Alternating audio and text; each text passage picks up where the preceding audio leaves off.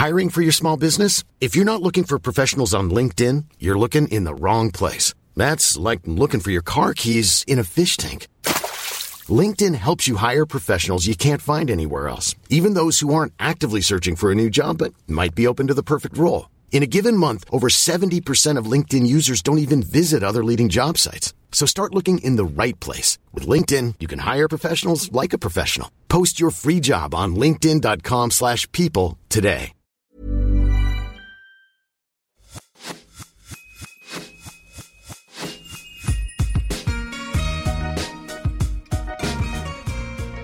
Bonjour et bienvenue sur l'Aléa. Je m'appelle Laura Pouliken et dans la vie, je chéris les valeurs de l'audace, de la curiosité et du partage.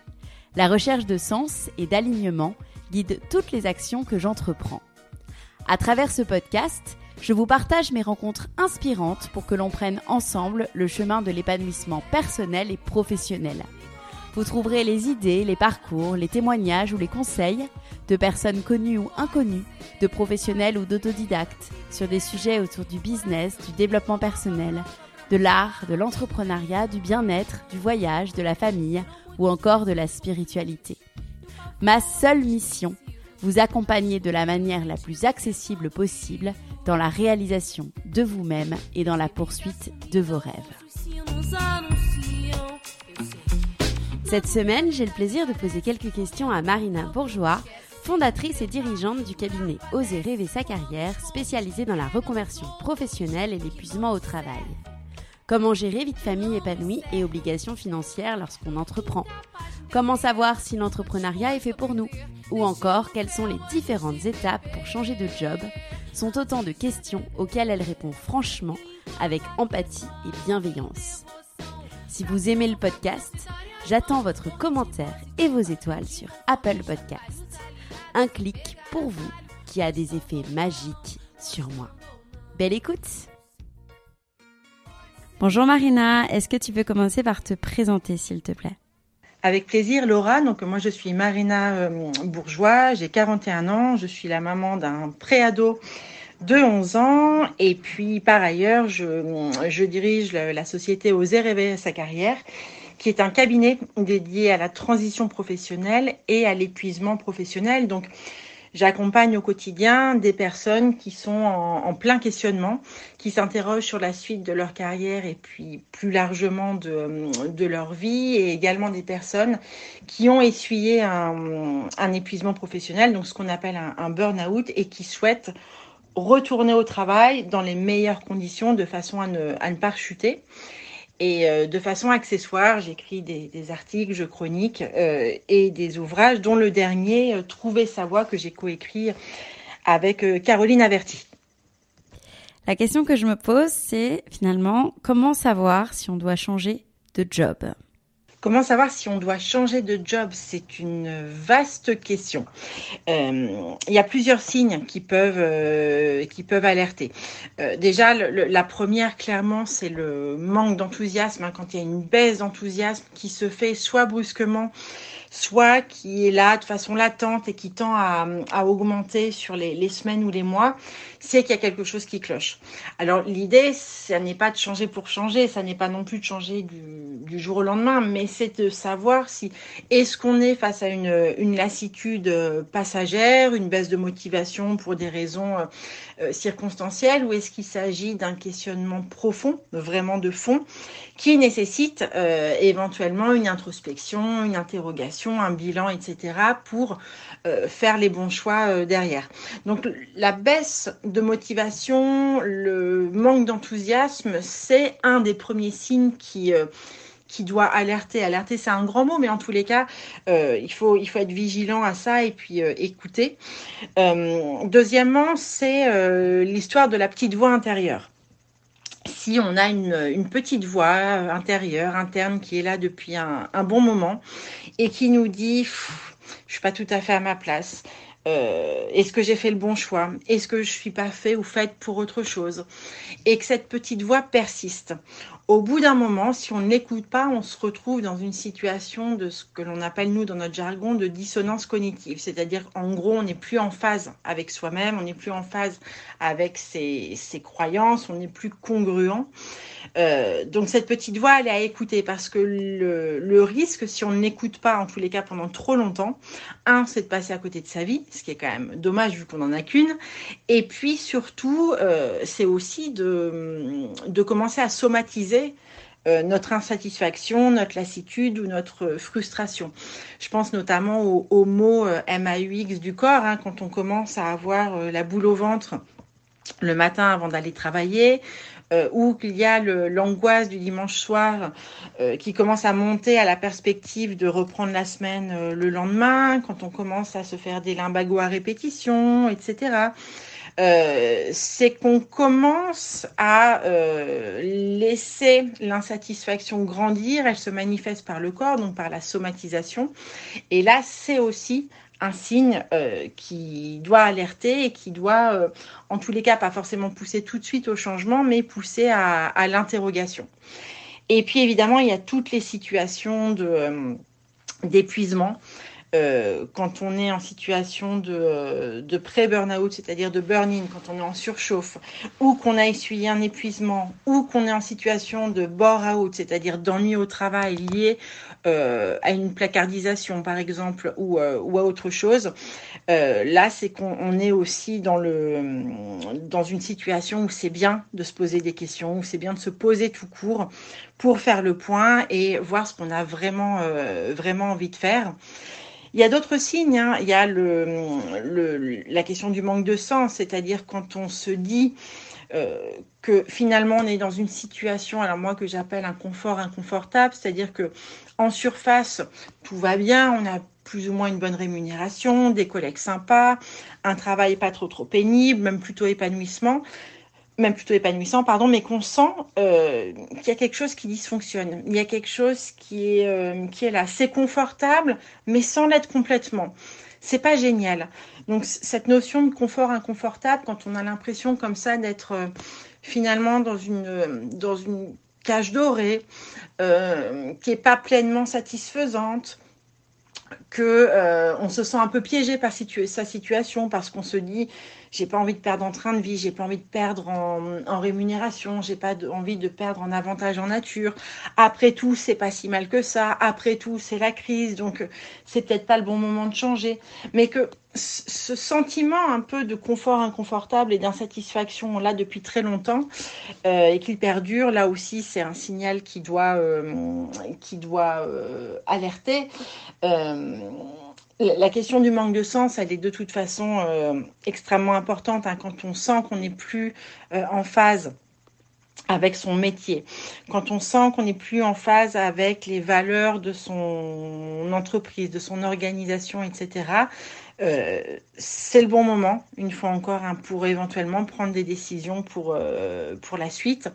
Et puis après, il y a tout un tas d'autres petits euh, signes hein, qui, qui, montrent qu'on a envie ou, qu'on doit peut-être passer à l'action, ça va être l'aigreur, l'aigreur ou l'amertume, c'est-à-dire quand on a par exemple des, amis ou des gens dans notre entourage qui sont épanouis au travail et ça nous énerve. Euh, il y a un petit peu de jalousie ou un petit peu d'envie, un peu d'aigreur, euh, c'est aussi un signe.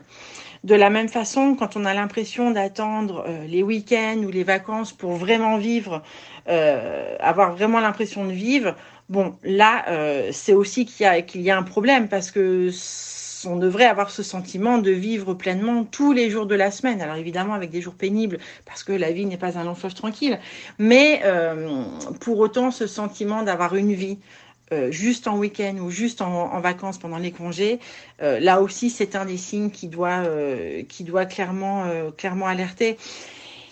Et après, il y a aussi toutes les situations, évidemment, de harcèlement, etc., dans lesquelles il faut réagir. Alors, le changement n'est pas forcément toujours le meilleur remède. Hein. Il ne faut pas croire non plus que l'herbe est toujours plus verte ailleurs et que changer de job ou changer d'organisation ou se reconvertir partiellement ou, ou radicalement est la solution.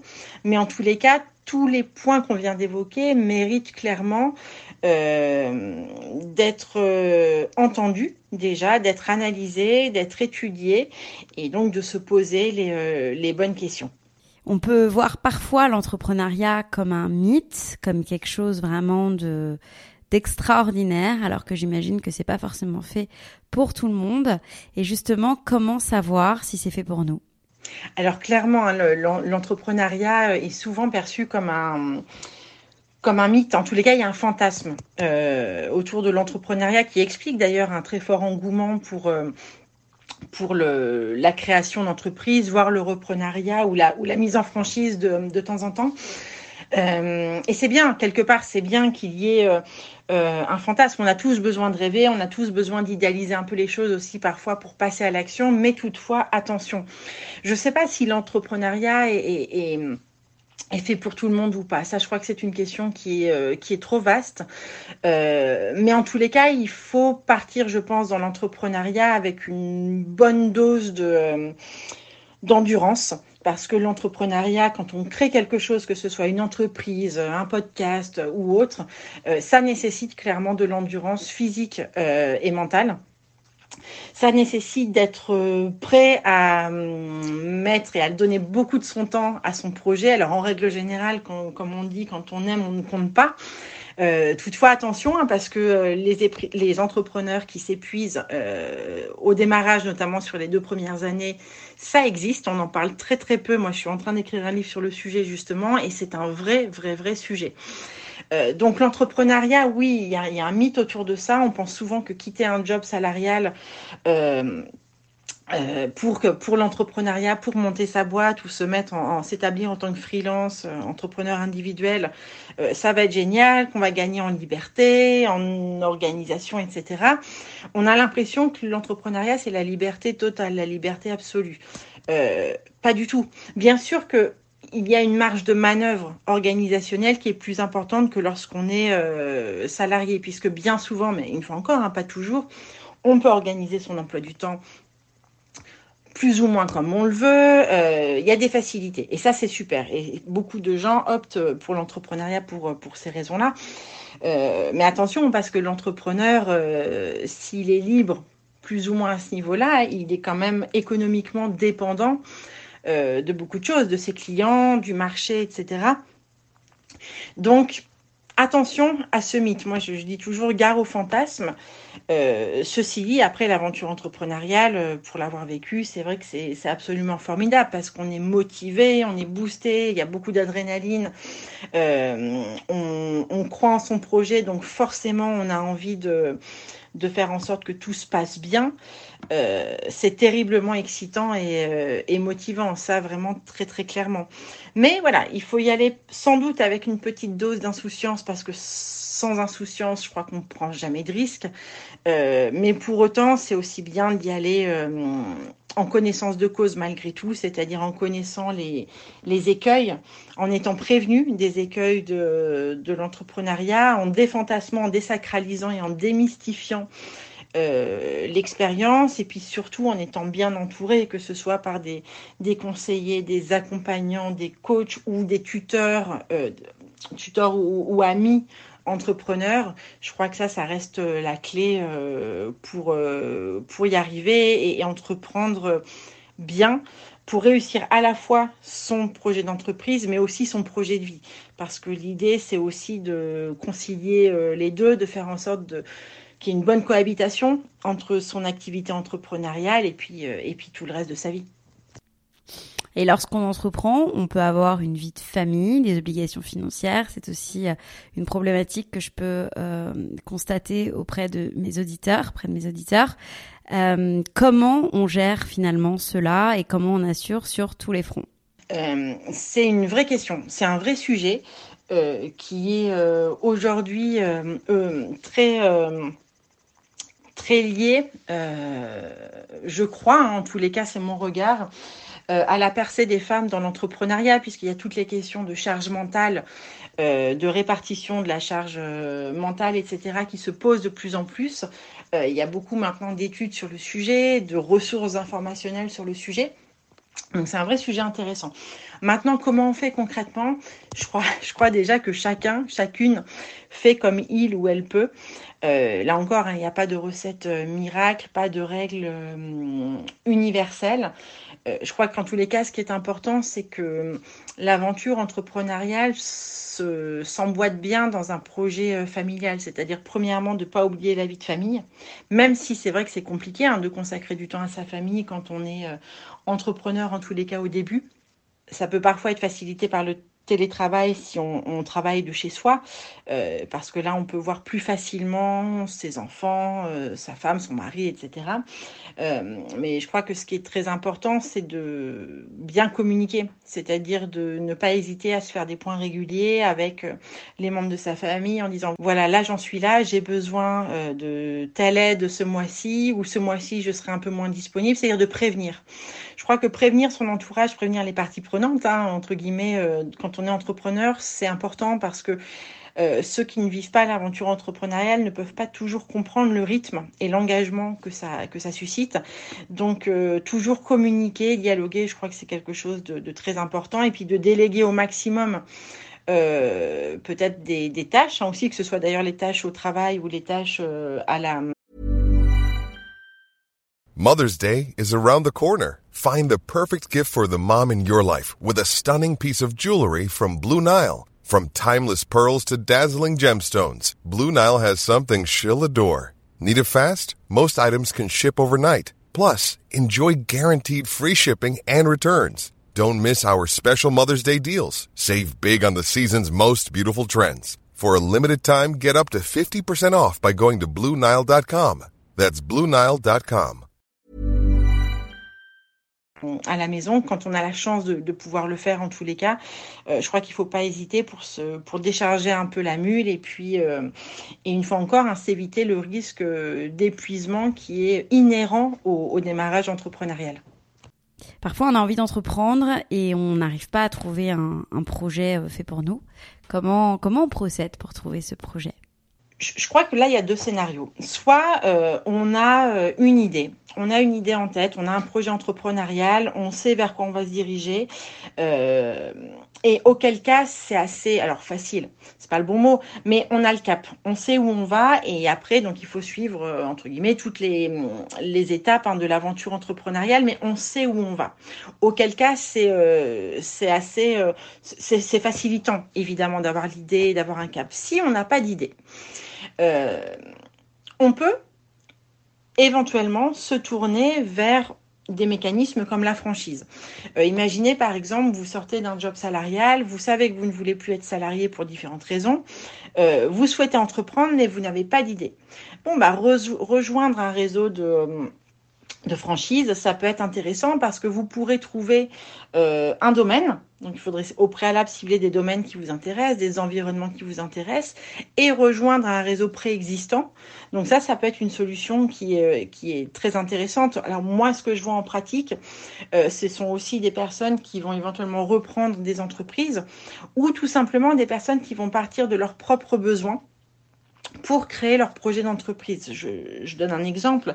Euh, par exemple, des personnes qui se sont rendues compte que euh, en entreprise, euh, elles manquaient de d'aide au niveau de l'organisation, au niveau des problématiques administratives, au niveau du support, etc. Bah, ce sont des personnes qui, par exemple, vont se dire derrière, bah tiens, si je partais dans cette voie-là, si je créais ma boîte dans ce domaine-là, dans le domaine du support, j'ai constaté qu'il qu'il y avait un besoin, je vais de euh, ce besoin et je vais monter ma boîte. Donc voilà, il y, a plein de, y a plein de solutions, on va dire, pour trouver son projet. Mais je crois que ce qui est en tous les cas toujours important et ce qui doit être une boussole, c'est de se dire, euh, on n'entreprend pas pour entreprendre. De la même façon qu'on ne se reconvertit pas juste pour se reconvertir. L'idée, c'est quand même d'avoir un projet solide, sérieux en tête, et puis après de, de tout faire pour que, pour que ça fonctionne. Quelles sont aujourd'hui les différentes problématiques des clients et des clientes que vous accompagnez? J'imagine que ça peut être ne pas sentir à la hauteur lorsqu'on prend un nouveau job ou lorsqu'on entreprend un nouveau projet. Ça peut être aussi le manque de confiance en soi. Comment finalement on gère ces problématiques? Alors nos clients nos accompagnés, en règle générale,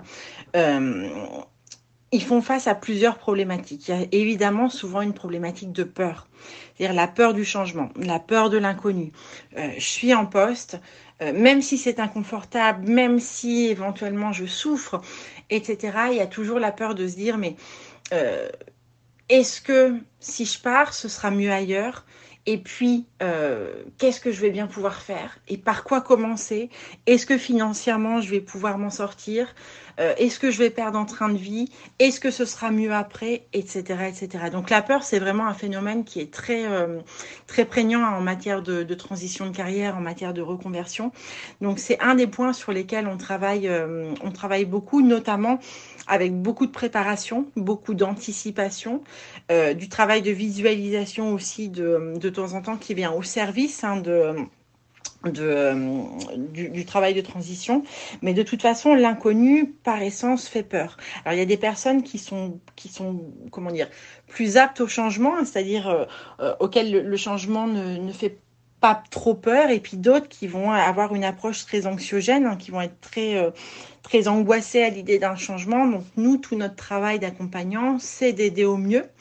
Euh, et de faire en sorte que ces passages de peur où la peur prend le dessus euh, ne soient que des passages provisoires, transitoires et que la, peur baisse. Mais de toute façon, il faut bien se dire que un, parcours de transition, quand on commence à se poser des questions, qu'on décide de changer, c'est un yo-yo émotionnel. On va passer par plein de phases. C'est les montagnes russes, hein, clairement, euh, et émotionnelles. Donc on va passer par la peur, la joie, l'excitation, le soulagement, etc., Donc euh, c'est une chose à laquelle nous on, prépare euh, et on le dit toujours en début d'accompagnement, hein, que ce soit avant un, bilan de compétences, un bilan de carrière, un coaching, un outplacement ou autre. Ce qui est très important, c'est de savoir un peu ce qui va nous arriver et de savoir que ça va pas forcément être simple, ça va pas forcément non plus être très dur, mais en tous les cas, euh, ce sera un, chemin a priori en courbe sinusoïdale jusqu'à temps que tout ça se stabilise. Donc la peur est, très prégnante hein, euh, au démarrage d'une transition et puis bien souvent sur la fin, quand ça y est, euh, la personne sait où elle va, quand on, quand on arrive à ce stade-là, euh, arrive un, une autre problématique qu'on appelle un peu... Euh, pour, résumer, pour caricaturer le syndrome de, de l'imposteur, c'est-à-dire que la personne se dit, euh, mais finalement, moi, qui suis-je? Euh, qui je suis pour aller dans ce secteur-là Est-ce que euh, je vais être crédible? Euh, Est-ce que les autres vont me considérer comme étant légitime? Et cette, cette crainte-là, ce sentiment d'imposture, il peut parfois être très fort et il peut être empêchant ou en tous les cas même parfois hein, paralysant. Donc c'est très important aussi de, de travailler dessus. Et une des, une des solutions ça n'est pas la seule, hein, mais une des solutions, euh, c'est de travailler sur l'aspect formation, c'est-à-dire de se dire, euh, par rapport au secteur que je convoite, par rapport au secteur cible, euh, quelles sont mes compétences lacunaires? Quelles sont les compétences dont je manque, qu'est-ce qu'il va falloir que j'aille chercher comme connaissances, comme compétences, comme expertise pour me sentir le plus possible légitime? Au-delà du travail sur la confiance en soi qui est évidemment nécessaire, il y a cette question de euh, aller chercher la compétence, aller chercher euh, ce qui nous manque. Et ça, ça peut se faire évidemment par euh, différents biais. Hein, le biais de la formation, qu'elle soit longue ou courte. Nous, ce que l'on voit en pratique, en tous les cas, chez les personnes de 35-50 ans, euh, ce sont plutôt des formations euh, assez courtes. Ou alors, quand ce sont des formations longues, ce sont des formations qui se font bien souvent en parallèle d'un job euh, salarial.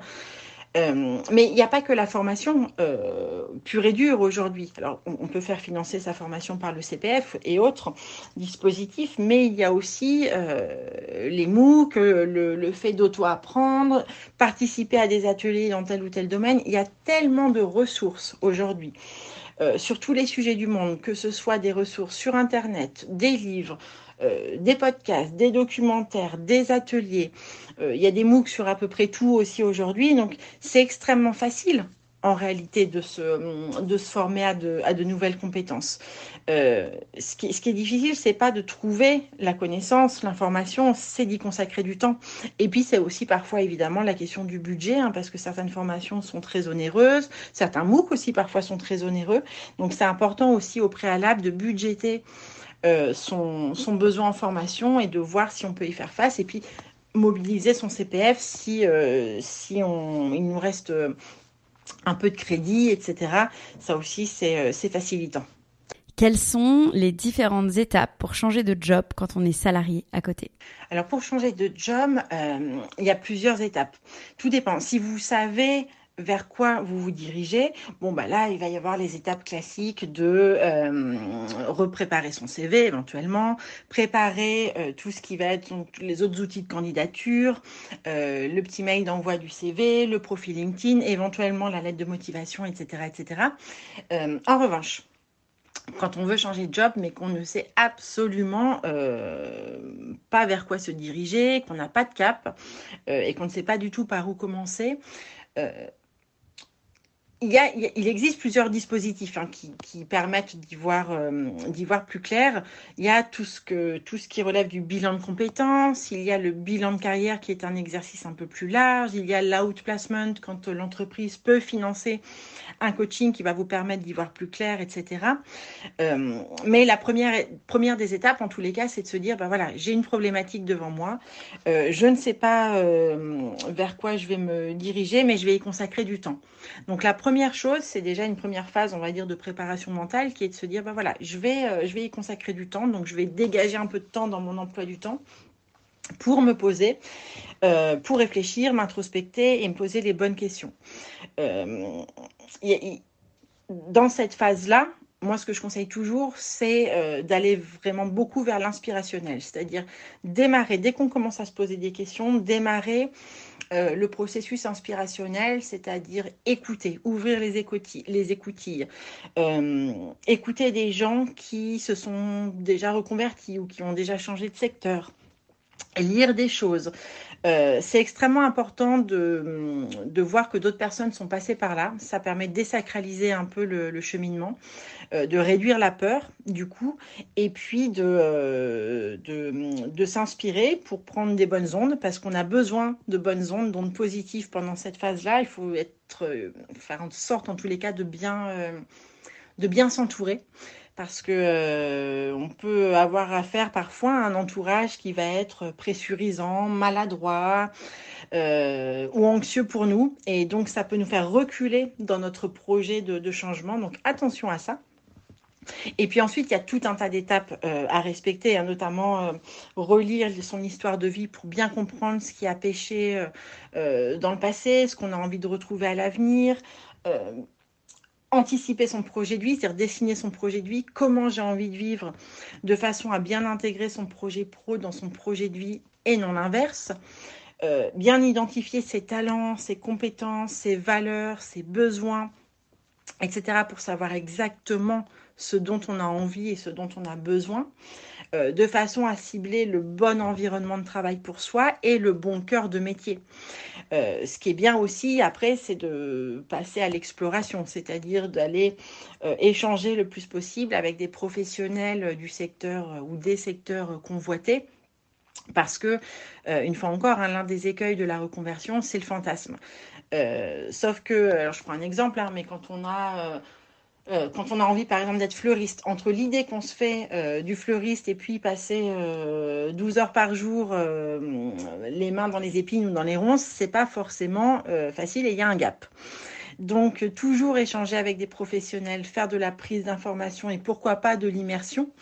Euh, je pense notamment, euh, nous on a un, partenaire qui s'appelle Test un métier, mais il y en a d'autres qui permettent aujourd'hui de faire de l'immersion et ça c'est formidable parce qu'il n'y a pas mieux que d'être en, situation réelle pour voir l'envers du décor et, derrière prendre une décision en pleine, en pleine connaissance de cause. Et puis, euh, une fois qu'on a confirmé ou non. Euh, qu'on a validé son, idée et son projet, bah, c'est mettre en place tout le plan d'action pour y aller, donc repérer les compétences lacunaires, euh, établir si besoin donc un plan de formation pour aller chercher ces, euh, ces compétences, et puis après, en fonction de si c'est une voie salariale ou entrepreneuriale que, que vous entrevoyez. Euh, si c'est une voie entrepreneuriale, eh bien, euh, il y a tout le processus entrepreneurial que je ne vais pas détailler là, mais il y aurait beaucoup de choses à dire sur le sujet. Et si c'est une voie salariale, ce qui va être important au-delà de la refonte éventuelle des outils de candidature, ça va être la justification euh, de, son, de sa transition, même si c'est une transition douce. On a de la chance aujourd'hui, hein, les, les, recruteurs, les, les employeurs, les chasseurs de tête sont beaucoup plus au fait euh, des euh, carrières non linéaires, des parcours un peu sinueux, changeants, ou même des CV à trous. Euh, donc ça, c'est plutôt une chance. Ceci dit, c'est toujours important d'être capable de bien justifier sa, reconversion et puis aussi d'adopter les codes du secteur convoité. Donc il y a un vrai travail aussi à ce niveau-là à faire. Donc c'est un processus. Euh, le changement de voie, le changement de job, c'est un vrai cheminement qui s'inscrit dans le temps, qui nécessite qu'on lui donne tout le temps nécessaire de ne pas se précipiter, euh, que l'on peut faire en étant en poste ou pas. Nous, on a des personnes qui sont en poste et qui font ce cheminement en parallèle, on a des personnes qui sont en arrêt. Euh, maladie, on a des personnes qui sont au chômage, etc.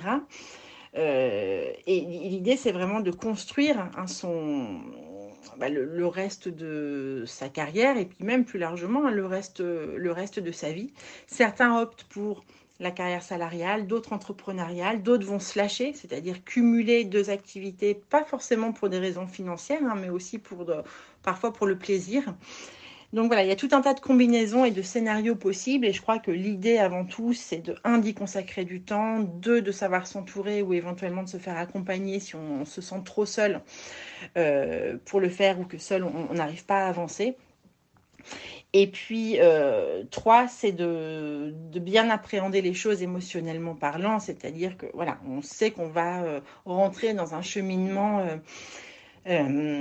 avec un, un ascenseur émotionnel pendant quelques semaines ou quelques mois, mais qu'est-ce que ça vaut le coup? Parce que, évidemment, si on change, c'est pour avoir du, du mieux euh, et que la vie d'après soit plus chouette et meilleure que, que la vie d'avant.